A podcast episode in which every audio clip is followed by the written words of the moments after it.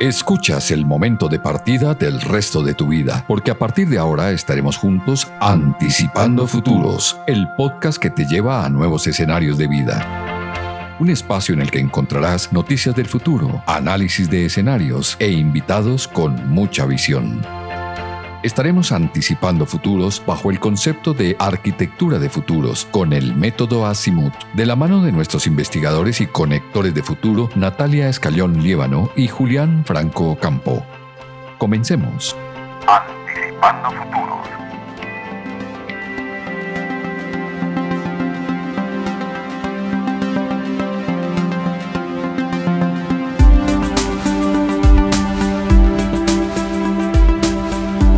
Bienvenidos a nuestro podcast Anticipando Futuros. Desde el Instituto Latinoamericano de Arquitectura de Futuros, ILAF, somos Julián Franco Campo y Natalia Escayón Líbano.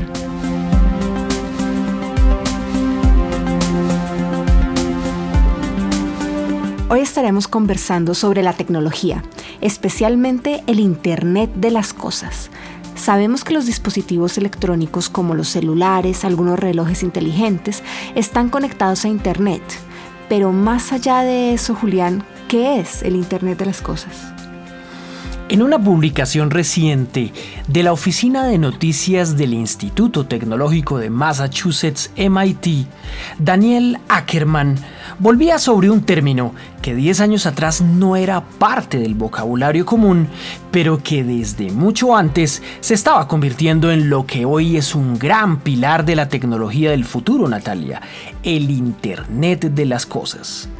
Ackerman explica que si bien hoy es inmensa la cantidad de diferentes objetos y dispositivos que se conectan a Internet de forma autónoma para recaudar, intercambiar y procesar información, aún es necesario dar un paso más allá para lograr dos objetivos mayor velocidad de intercambio de información y la capacidad de hacer esto localmente, reduciendo la vulnerabilidad de robo de datos al transportar esta información por la red. Bueno, ese tema que toca sobre la vulnerabilidad es uno de los puntos más álgidos sobre este tema. Si todos los objetos de nuestras casas y trabajos están conectados a Internet, ¿cómo podemos proteger nuestra privacidad? ¿Quién tendrá acceso a esa información? cómo nos protegemos del cibercrimen y cómo es el tema de la vigilancia que tanto nos preocupa actualmente. Tienes toda la razón, pero volvamos primero sobre el concepto y la idea principal del Internet de las Cosas para entrar en contexto.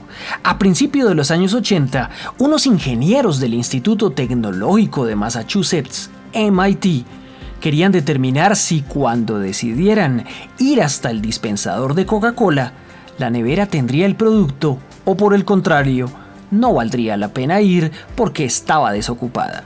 Una respuesta simple a una pregunta que podría ser resuelta por alguien que estuviese pendiente de observar el contenido dentro del congelador.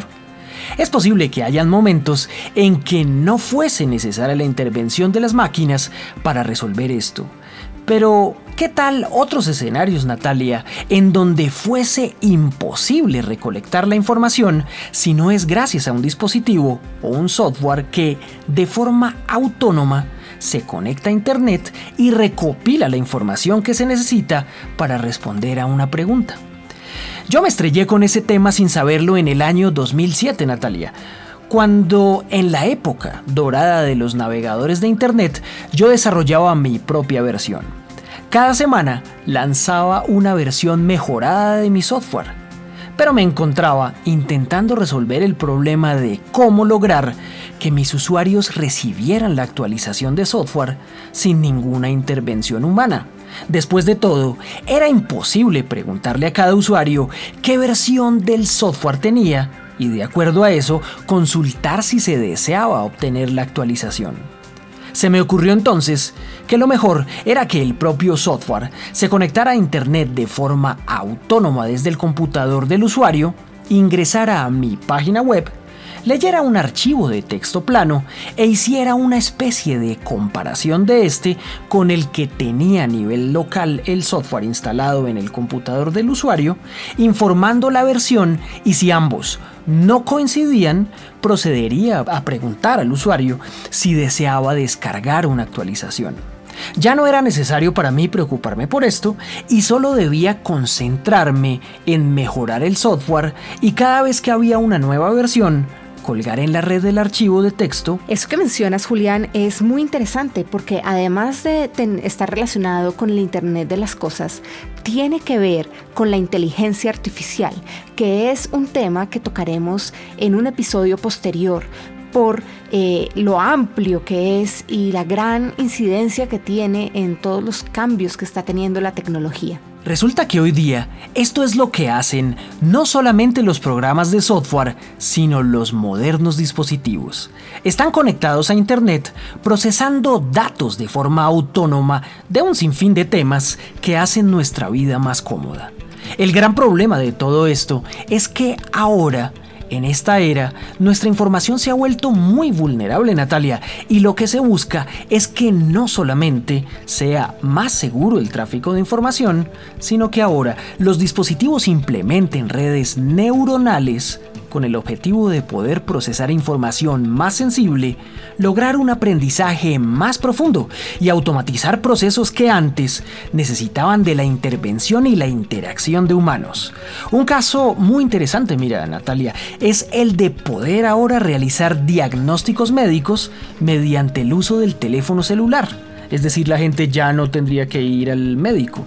En una de estas eh, publicaciones de las que hemos eh, venido hablando en este podcast, se habla de la posibilidad de diagnosticar, por ejemplo, el EPOC, que es la enfermedad pulmonar obstructiva crónica, mediante el envío de un registro sonoro a la hora de respirar usando el micrófono del teléfono para que la inteligencia neuronal implantada pueda determinar si se trata de un paciente enfermo por esta u otra causa. Esto, como mencionabas Natalia, se conecta también con la inteligencia artificial, además del Internet de las Cosas. Eso es muy interesante, aunque bastante controversial, ¿no? Ahora llevemos esto al plano de la cotidianidad, los objetos diarios, cosas como la cafetera, la nevera, las luces, la puerta, incluso nuestra ropa. Ya hay neveras que ayudadas por la inteligencia artificial te ayudan a planear las comidas de acuerdo al contenido que hay. Por medio de cámaras y sensores, estos objetos pueden recolectar todo tipo de información. Pueden ayudar a hacer listas de mercado basadas en lo que se ha acabado e incluso pueden ayudar a eliminar el desperdicio de alimentos vencidos. Las luces identifican la cantidad de luz ambiente para comenzar a encenderse de manera progresiva a la hora indicada. Puedes también controlar no solo las luces, sino la televisión o el equipo de sonido con comandos de voz. Ya hay varios diseñadores pensando en ropa inteligente que no solo mida tu ritmo cardíaco, sino el nivel de endorfinas para indicar cuándo necesitas un abrazo y que la misma chaqueta se comprima para dar consuelo. O si estás viendo un juego de tu deporte favorito, la camiseta puede hacerte sentir lo que siente tu jugador favorito, como por ejemplo cuando golpea la bola con el pecho. ¿Qué más podría ser la ropa inteligente? Ahora llevémoslo al lugar de trabajo. Una silla inteligente, un escritorio, una jarra de agua, una ventana. ¿Cómo cambiaría la educación, por ejemplo, con objetos inteligentes, Julián? Se habla actualmente de la conectividad de computadores, tablets y dispositivos en las aulas, pero si los juguetes didácticos estuvieran conectados a Internet, ¿qué tipo de información podríamos obtener sobre los niños? Es un futuro de contrastes. Podemos considerar esta tecnología maravillosa o toda una amenaza para la privacidad y la identidad. Tiene muchas implicaciones a nivel social y familiar ¿Cómo podría cambiar esto la forma en que nos relacionamos con otros?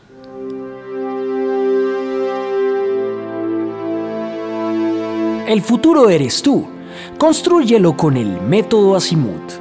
Para saber más, síguenos en redes como ilaf o arroba arquitectura de futuros.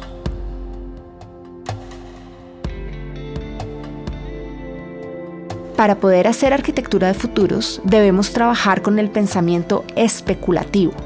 No es solamente pensamiento positivo de imaginarse los mejores escenarios. También es importante ver el punto opuesto, el peor escenario posible. Porque así como se deben tomar acciones para que sucedan cosas positivas en nuestro futuro, también se deben tomar acciones para que no sucedan cosas negativas. Debemos construir escenarios futuros, ya que vivimos en una era donde el cambio se da cada vez más rápido y debemos desarrollar habilidades prospectivas. Nosotros en ILAF lo hacemos con el método Asimut, que nos permite visualizar diferentes escenarios a partir de la investigación y creación de mapas.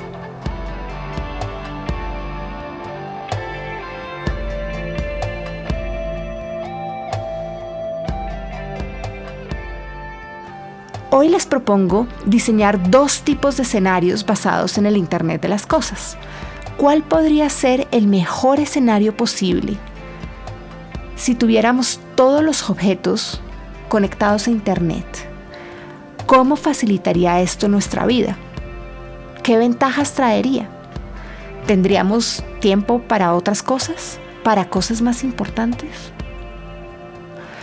Una vez esté este escenario bien definido e imaginado hasta con colores, imaginemos cómo sería el peor escenario posible.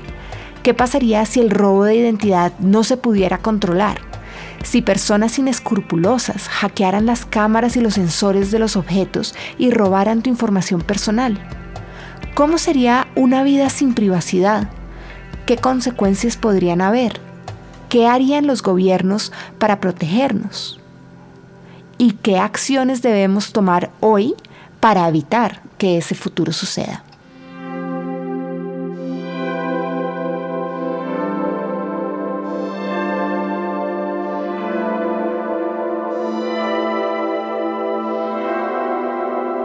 En el próximo episodio estaremos conversando sobre la nanotecnología.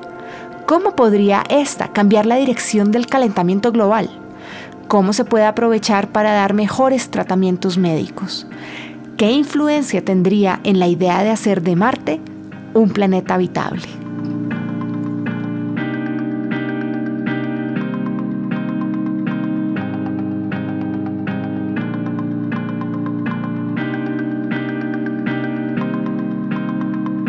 Recuerden, no permitan que el futuro lo construyan otros. Debemos construir activamente nuestros propios futuros y tomar la iniciativa. Nos vemos la próxima semana y buen mañana.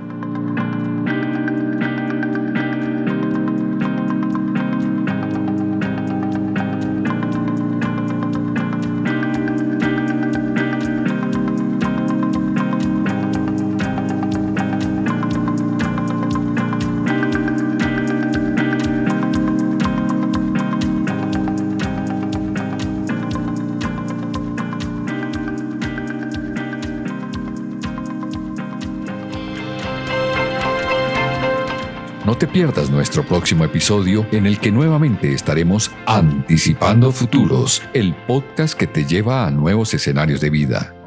Conéctate estratégicamente para que te proyectes al futuro.